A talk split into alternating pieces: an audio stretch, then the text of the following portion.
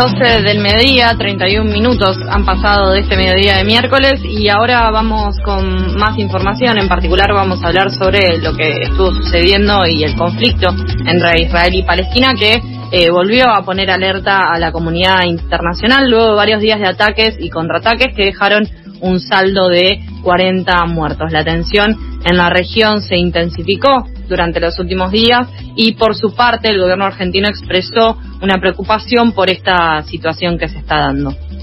Para saber qué está pasando en Medio Oriente, estamos en comunicación con Bruno. Él es integrante de la Asamblea Permanente por los Derechos Humanos, del Comité Argentino de Solidaridad con el Pueblo Palestino y del Programa Ecunémico de Acompañamiento en Palestina e Israel. Hola Bruno, ¿cómo estás? Carlos y Sofía te saludamos de FM La Tribu.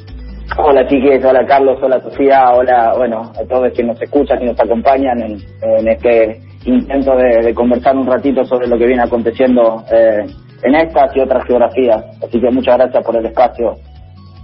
No, gracias a vos por, por atendernos y dedicarnos unos minutos. Bueno, ¿qué puedes contarnos sobre cómo comenzó la escalada de violencia?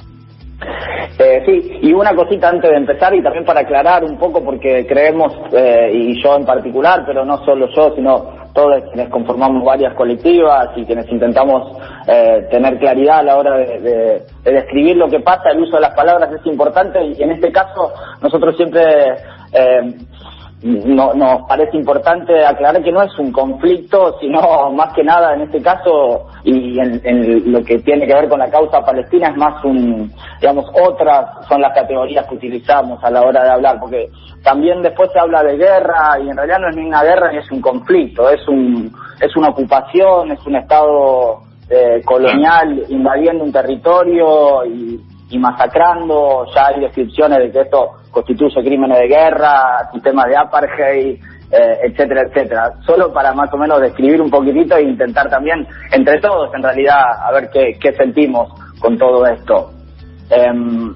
porque conflicto y guerra implica eh, eh, entender cierta paridad, ¿no? Eh, cierta equivalencia entre las partes, que no es lo que sucede aquí. Exactamente, y hablar de, sí, como de dos contrincantes, de dos fuerzas en oposición que, que tienen más o menos eh, condiciones materiales y, institucionales, formales, más o menos eh, en sintonía, y que no es el caso. Eh, eso, solamente para, para empezar un poquitito ahí a, el debate, el intercambio, para, para ver qué nos parece. Bien, bien, necesaria la aclaración. Eh, y bueno, ¿qué, ¿qué, puedes comentarnos sobre eh, los hechos que derivaron en, esta escalada de violencia en la situación actual? Exacto. Mira, primero que nada, esto es una continuidad. Nosotros, eh, bueno, y, y, se viene hablando de, y justo en un día y en una fecha tan importante como hoy, eh, que se está conmemorando el día 15 de mayo, otro aniversario de lo que se llama la catástrofe para el pueblo palestino, la Nakba en, en, árabe, en su lengua. Entonces, creemos que es una continuidad desde la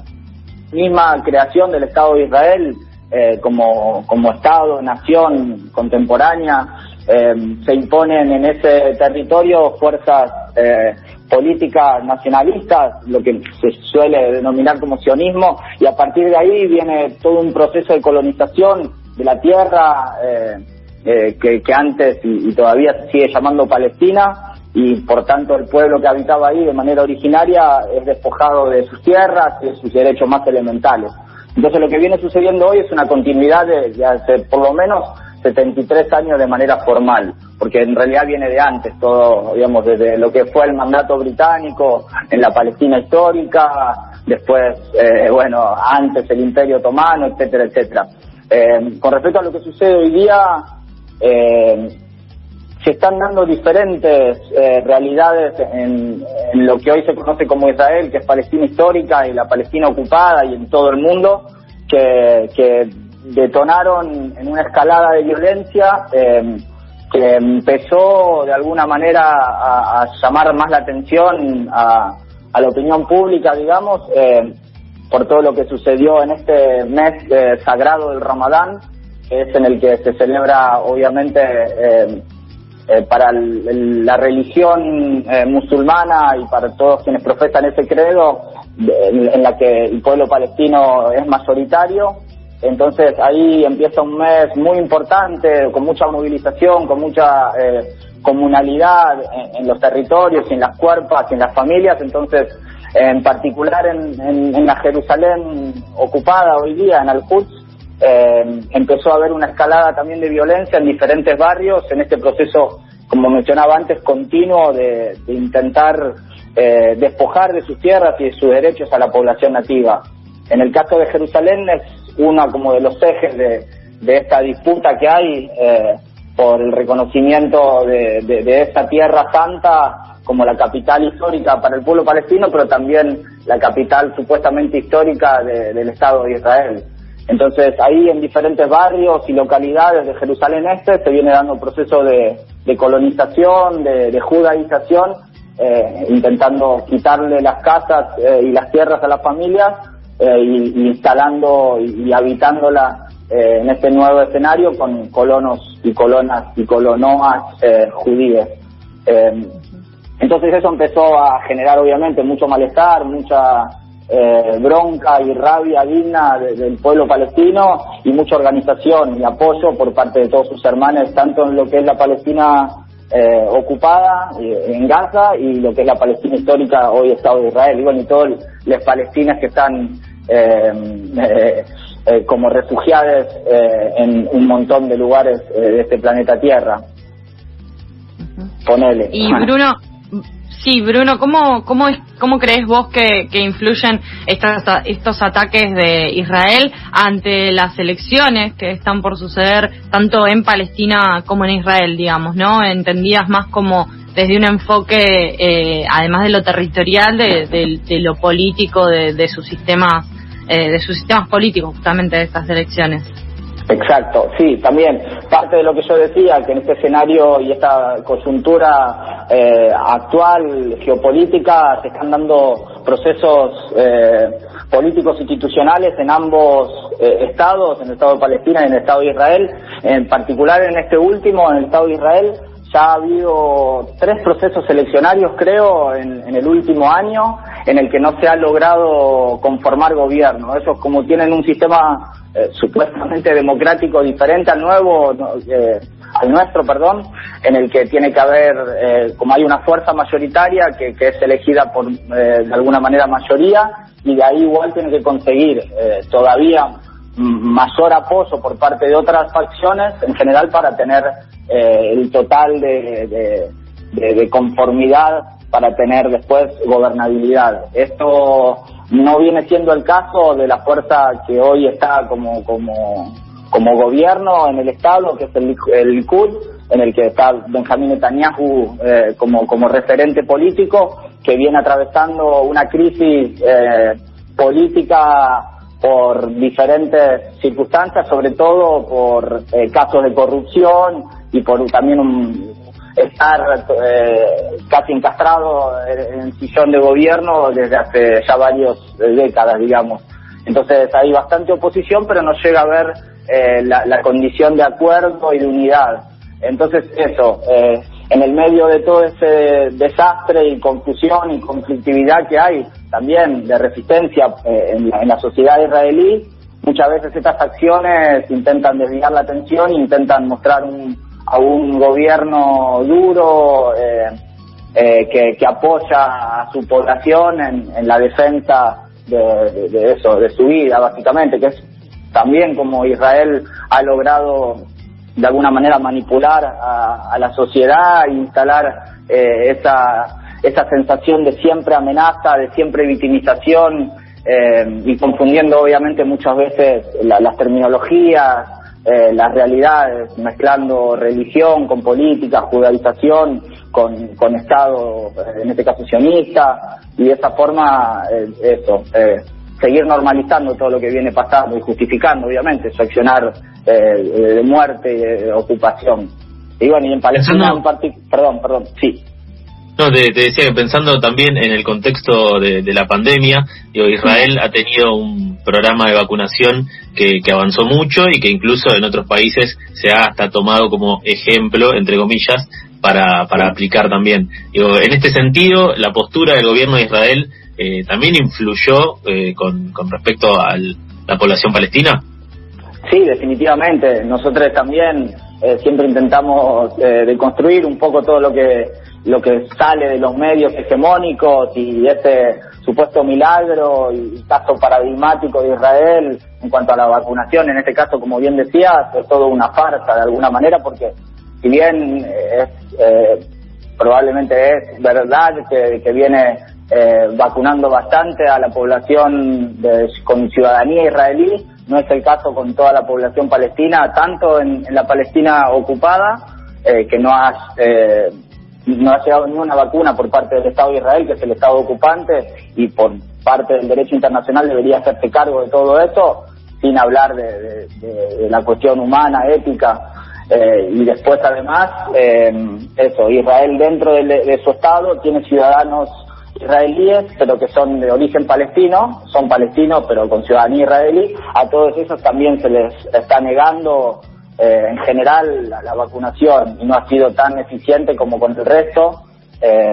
sin hablar de toda la también la, discriminación en cuanto a otros derechos elementales de la población palestina eh, israelí. Así que eso, nosotros también desde Argentina y como para también a veces desde todos estos espacios que vos mencionabas, que, participamos eh, en solidaridad con el pueblo palestino, siempre lo hacemos en, eh, como referenciando en, nuestras propias luchas y resistencias y realidades. Entonces, siempre intentamos eh, hacer puentes, entretejernos con, esas otras luchas que hay a lo largo y ancho de nuestra sufrida eh, madre tierra y el caso palestino nos parece que es paradigmático y que tiene un montón de repercusiones con, nuestra historia como pueblo y también con nuestra realidad. Entonces, esto de que Argentina ahora está cada vez fortaleciendo más los lazos, eh, sobre todo militares, comerciales eh, y, y, culturales con el Estado de Israel nos parece una, una vergüenza y por eso siempre intentamos exigirle de alguna manera, que en general es en vano, pero sí eh, difundir un poco todo lo que pasa, intentar generar empatía y generar esa, esa interpelación necesaria con, con la sociedad, que en realidad somos quienes vamos a cambiar las cosas. Desde abajo creemos que es de donde eh, está la posibilidad de crear esos otros mundos posibles. Entonces, desde ahí eh, vamos andando y desandando. Quien dice esto es Bruno, integrante de la Asamblea Permanente por los Derechos Humanos, también del Comité Argentino de Solidaridad con el Pueblo Palestino y del Programa Ecuménico de Acompañamiento eh, en Palestina Israel. Bruno, vos entendemos que estuviste en Palestina eh, desde la experiencia y también entendiendo esta distancia que muchas veces tenemos mirando desde acá esta situación eh, completamente desigual, como, como aclarabas bien al principio, eh, esta situación conflictiva esta situación en la cual eh, vemos estos ataques constantes de Israel hacia Palestina. ¿Cómo es que, que, viste vos estando ahí, que viven los palestinos en la franja de Gaza, siendo una las zonas más densamente pobladas también del mundo? Sofi, ahí se nos estaba cortando, pero... una marcada hostilidad por parte del éxito israelí. Eh, tomadas... Eh, ¿Entendiste la pregunta, Bruno? Te, te la repito. Más o menos la entendí, creo que, eh, o por lo menos eh, eh, eh por dónde va la cuestión. Eh, quería contarles en realidad que el programa, yo, viajé a Palestina en dos ocasiones, eh, 2017 y 2019, como parte del programa del PEAP, y este programa ecuménico de acompañamiento a Palestina e Israel. Es un programa, si quieren les cuento brevemente, que, que nace desde el seno del Consejo Mundial de Iglesias, de, lo que serían las iglesias cristianas del mundo, eh, que, recibieron, bueno, eso, como les mencionaba también al principio, en Palestina gran parte y la mayoría de la población es de, de fe eh, musulmana, pero también hay una comunidad importante de, de palestinos cristianos, o cristianos, cristianoas. Entonces, también en las, las iglesias en, ese momento, eh, y, entendiendo también la gravedad de la situación que se estaba viviendo en esos territorios, allá por los 2000 era el, el inicio de la segunda intifada, eh, entonces eh, hicieron un llamamiento a, a otros hermanos de otras geografías de su misma fe para que les vayan a acompañar y a, y, a, mostrar de alguna manera al mundo todo lo que se estaba pasando, porque obviamente siempre hay un cerco mediático y una una manipulación de los medios hegemónicos y Israel es de los principales actores ahí. Eh, entonces, eh, el programa nace con gente vinculada a organizaciones cristianas, eh, no católicas, yendo a, Palestina y bueno y acompañando a las comunidades. Desde ahí que nosotros en 2010 en Argentina tuvimos la posibilidad de, sumarnos a este programa y, de intentar viajar la mayor cantidad de veces posible con diferentes eh, compañeros. Eh, la mayoría de nosotros no pertenecemos, o bueno, no la mayoría, pero muchos de nosotros acá no pertenecemos a ninguna institución eh, religiosa, pero sí participamos en otros espacios políticos, eh, organismos de derechos humanos, etcétera. Así que bueno, el programa, como le decía, no tiene, no, no estamos en Gaza teniendo la posibilidad de, de acompañar. Gaza está imposibilitada eh, prácticamente el acceso por parte de alguien que de personas muy limitadas, en general eh, funcionarios de Naciones Unidas y así todo tienen bastantes líos para poder estar. Entonces, lo que sufre Gaza es un, es un cerco eh, literal por mar, por tierra, por aire en el que están a, la suerte de, lo que decida en este caso el, el, Estado de Israel ocupante,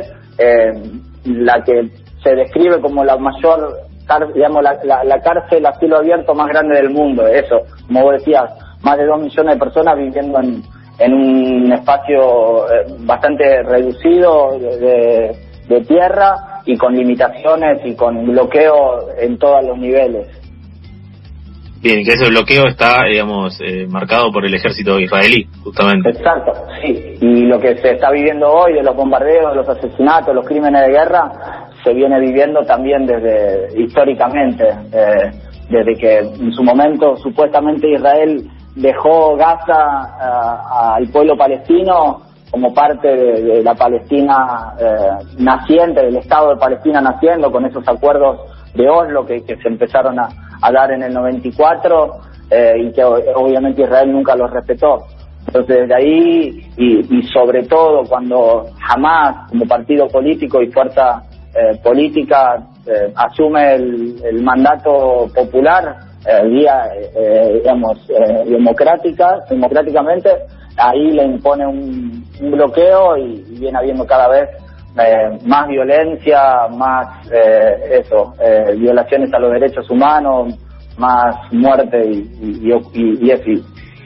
Y Justamente por los acuerdos quería consultarte, porque bueno, en la presidencia de Donald Trump eh, Estados Unidos había propuesto un nuevo acuerdo de paz donde se reconocía a los dos estados, pero se le daba más poder a Israel. Eh, este acuerdo fue rechazado por las autoridades palestinas. ¿Crees que podría llegarse algún acuerdo de paz en el futuro?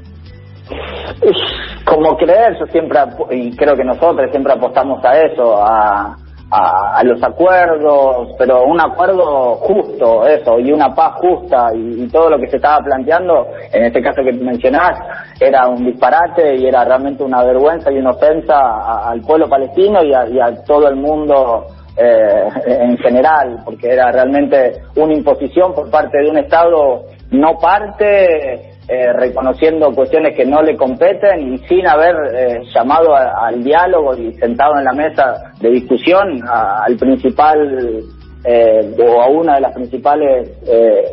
partes y sobre todo a la más afectada y la que tiene menor fuerza por lo menos militar y, y, formal en este caso. Entonces por ese lado no va a venir una, una, una transformación justa, esa que, espera el pueblo palestino, de, tener la libertad, de tener soberanía, de tener una verdadera paz. Eh, entonces,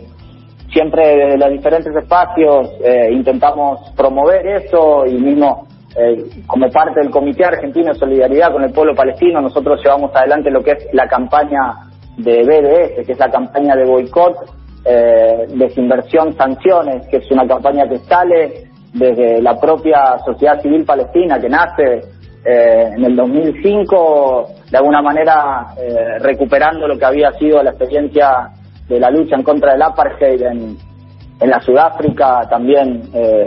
histórica y, y, a partir de eso hacer un llamamiento global a, que se boicotee al Estado de Israel, eh, a que se también se sancione al Estado de Israel, que se boicotee también a, las, a todos quienes lucran con, con, esta política de, guerra, con esta política de muerte, eh, pero no a individuos, sino al Estado y también a empresas que lucran con la ocupación. Entonces venimos haciendo campañas eh, en los diferentes niveles, en el ámbito más militar, otras en el ámbito eh, comercial, económico, eso, a empresas transnacionales que lucran con la ocupación y que apoyan directamente, como Puma, como Hewlett Packard, como Cemex, hay un montón de campañas. Y también en el ámbito cultural, deportivo, eh, hay diferentes ejes y les invito a que todos quienes estén interesados y, sientan que eh, como afinidad por un pueblo que resiste, que lucha y, y que siempre acompaña también a otros que hacen lo mismo, que, busquen BDS e intenten hacer algo, así sea de manera individual, pero sobre todo siempre mejor si de manera colectiva y organizada. Y Bruno, por último, y desde ya te agradecemos muchísimo la conversación y que nos hayas traído esta perspectiva que es más que interesante para analizar eh, lo que está sucediendo en Medio Oriente. ¿Crees que es posible que pueda llegarse a dar una tercera intifada? Sí, como es posible, es posible. Creo que estos, esa, esas disrupciones y, esos momentos así de eh, bisagra, como nos ha pasado también nosotros en diferentes etapas históricas, en particular la más reciente quizá y la que más probablemente tenemos en la memoria, eh, es eh, eso, el, 2001, eh, la intifada en Palestina puede pasar en cualquier momento porque el pueblo está organizado, el pueblo es solidario con, con, sus hermanos, entonces creo que están jugando con fuego y, así como igual en general la sangre y, y, los muertos vienen siendo los nuestros, pero la realidad es que la dignidad y y, el poder que puede llegar a tener una nueva organización al nivel de la intifada, que es sobre todo de las bases de, la propia familia, de cada poblado resistiendo y con el apoyo sobre todo, que, también es importante, de, la comunidad global, de nosotros eh, y, de otras instancias también, eh, obviamente puede, puede pasar. y ojalá que que sea de una definitiva, que sea la tercera y la última, quién sabe, eh, para lograr realmente una otro escenario ahí, una, una justicia para ese pueblo que, que ya viene bastante cansado de, toda esta situación, pero que nunca va a claudicar. Eso lo, aprendí, lo viví, eh, y, la convicción que tienen, la claridad que tiene eh, desde los pequeños que nacen en esa situación y que uno cree que, que es lamentable, y lo es de alguna manera porque están bastante eh, alejados de lo que debería estar haciendo un niño, pero tienen una, una madurez y una alegría de, saber de que más temprano que tarde ese sueño va a ser realidad. Así que sí, apostamos a eso y por eso igual hay que seguir eh, trabajando eh, por la intifada en Palestina y por la intifada en Colombia y por la intifada en todas nuestras geografías. Muchas gracias Bruno por haberte tomado estos minutos para, para contarnos un poco más, para ayudarnos a profundizar y, también a, entender mejor que, cuál es esta situación, qué está sucediendo allí en Medio Oriente y entender mejor cuál es el contexto de este ataque de Israel hacia Palestina. Sí, gracias a ustedes, en serio. Y si quieren, antes de terminar, me tomo eh, el atrevimiento de, hacer un anuncio eh, vinculado a todo lo que está pasando hoy día en Palestina. Nosotros, desde el, que el Comité Argentino de Solidaridad con el Pueblo Palestino, estamos convocando a, el, este viernes eh, que viene, en un par de días, a las 11 horas, en Cancillería, vamos a estar entregando un petitorio formal, como un acto, de alguna manera, en presencia eh, para que el Estado argentino se expida ante, y condene las violaciones a los derechos humanos que se vienen eh, dando en estos días y bueno y que tome medidas eh, que, probablemente eso sabemos que va a ser muy difícil que, suceda tal cosa pero sí es importante que, cuanto más difusión se le dé a lo que está pasando y que haya realmente una contra contrainformación a tanta mentira que hay los medios hegemónicos eh, todos están bienvenidos a acompañarnos. Perfecto, Bruno. Eh, bueno, eh, seguiremos acompañando también desde FM La Tribu, desde Pasadas por Alto, y ante cualquier novedad estaremos en comunicación.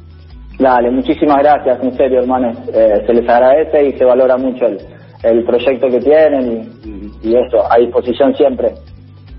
Pasaba Bruno, por pasadas por alto, integrante de la Asamblea Permanente por los Derechos Humanos, del Comité Argentino de Solidaridad con el Pueblo Palestino y del Programa Ecunémico de Acompañamiento en Palestina e Israel, justamente para profundizar y explicarnos mejor qué es lo que está sucediendo en Medio Oriente y de qué se trata este ataque de Israel hacia Palestina.